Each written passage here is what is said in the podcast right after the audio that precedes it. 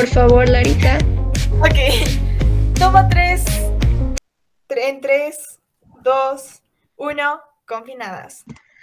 Hola, ¿cómo están? Sean bienvenidos a la tercera edición de Confinadas, donde hablaremos sobre la concientización en tiempos de pandemia por el COVID-19. El día de hoy nos encontramos con Lara. Oli. Rafa. Oli. Nuestra invitada especial del día de hoy, Albita. Hola. Y su anfitriona, Abby. El día de hoy comenzaremos con la frase dicha por Daniel Goleman. La esperanza significa que uno no se rinde a la ansiedad o la depresión cuando tropieza con dificultades y contratiempos. Stop it. Get some help. Bueno, creo que hablo por todos al decir que jamás nos imaginaríamos que un virus tan pequeño podría detener a todo el mundo en cuestión de segundos. Pasamos de tener una vida normal y poder salir y vernos cada fin de semana a estar encerrados todos los días, no porque queríamos, sino por obligación. El mundo se detuvo y nosotros también en cierto momento, pero ahora estamos aquí virtualmente intentando seguir una vida normal entre muchas comillas. Algo que me llamó mi atención fue cómo adaptamos todos. Dentro de la educación y el trabajo laboral, pero cabe recalcar que no solo hablamos de la adaptación rutinaria, sino también de la mental. ¿El para qué cosa de quién? Podemos empezar hablando sobre los niños y jóvenes, ya que pues hubo mucha controversia acerca de si los mismos estuvieron afectados o no por la pandemia. Y efectivamente, no podemos comparar el riesgo de salir a las calles con no poder vernos o reunirnos con nuestros amigos. Pero, ¿Cuán realmente cierto es esto?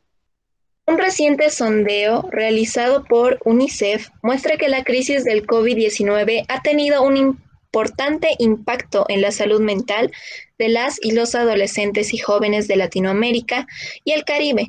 Podemos deducir que la salud mental ha sido afectada a nivel mundial, no solo en Latinoamérica, pero el impacto pudo haber sido menor, ya que países como España, Estados Unidos, entre otros, se han adaptado y han ido adoptando modalidades semipresenciales, etc. También cabe recalcar que socializar no nos lleva necesariamente a reunirnos y exponernos a enfermarnos. Podemos hacer videollamadas con amigos y sobre todo compartir con ellos. Esto no significa que estamos incitando a que se reúnan presencialmente sino que hablamos que, pues, de que después de acabar las cosas que debemos que hacer, pueden despejarse un momento con ellos. Y así no solamente ustedes se sienten acompañados, sino también sus amigos. Y sí, pues lamentándolo mucho, la pandemia y el virus no han sido razones suficientes para parar las reuniones presenciales. Es aceptable que sea un número normal de gente, pero lo impactante aquí es que se han llevado a cabo eventos de 15 años o bodas también con multitudes de gente, pues claro, sin barbijo, sin protección ni bioseguridad, cosa que es muy importante hoy en día. Bueno, comúnmente este tipo de actividades son solicitadas por gente que no cree en el virus, que ni se cuida, que pues incluso hace bobadas como ir a quemar las antenas 5G y pues no son conscientes de la situación que estamos viviendo actualmente. Hacer una reunión familiar con el debido cuidado y aislamiento de una semana como mínimo está bien, pero hacer fiestas demasiado grandes sin siquiera tener una ocasión especial es un acto inconsciente y sumamente ridículo. Y pues claro, por esta razón es que hemos seleccionado algunos eventos o casos que no acabaron muy bien, para que aprendamos de sus historias y no cometamos los mismos errores. Para empezar tenemos la historia de los Fusco, que tuvo lugar en Nueva Jersey, quienes perdieron a cinco de sus familiares por culpa del coronavirus.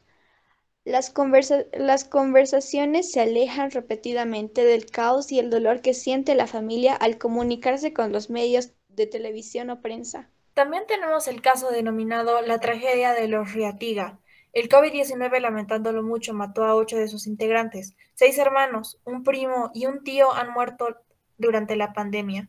Uno de ellos incluso comentó el vivir en carne propia cómo su salud se debilita por falta del oxígeno. Todo esto fue antes de fallecer.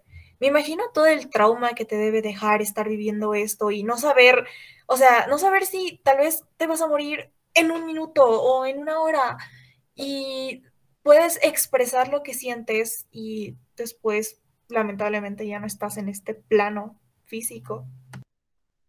Claro, y por supuesto las redes sociales a veces nos hacen dar ganas de reunirnos, ¿no?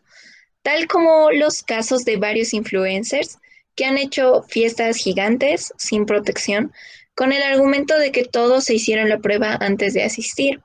Pero gente, las personas invitadas sobrepasaban a veces las 70 personas, 100 personas e incluso números mucho más elevados. Pues contarles que en la mayoría de los eventos, bueno, especialmente por TikTokers, ¿no? Que han sido por sus cumpleaños y en salones gigantes. Videos así, bailando con mucha tranquilidad y algunos días después, ¿qué creen? Están aislados porque dieron positivo al COVID. Eh, bueno, eh, dado el hecho y todos los casos que hemos podido ver anteriormente, procederemos a hacer una oración porque nuestra situación actual mejore. Si usted no sigue la religión católica o cristiana, puede adelantar esta parte o simplemente brindarnos unos minutos de silencio. Te pedimos, Señor, por aquellos seres queridos que ahora están cuidándonos del cielo, por aquellas personas delicadas de salud y por las familias con grandes deudas con los centros médicos para que puedan seguir adelante.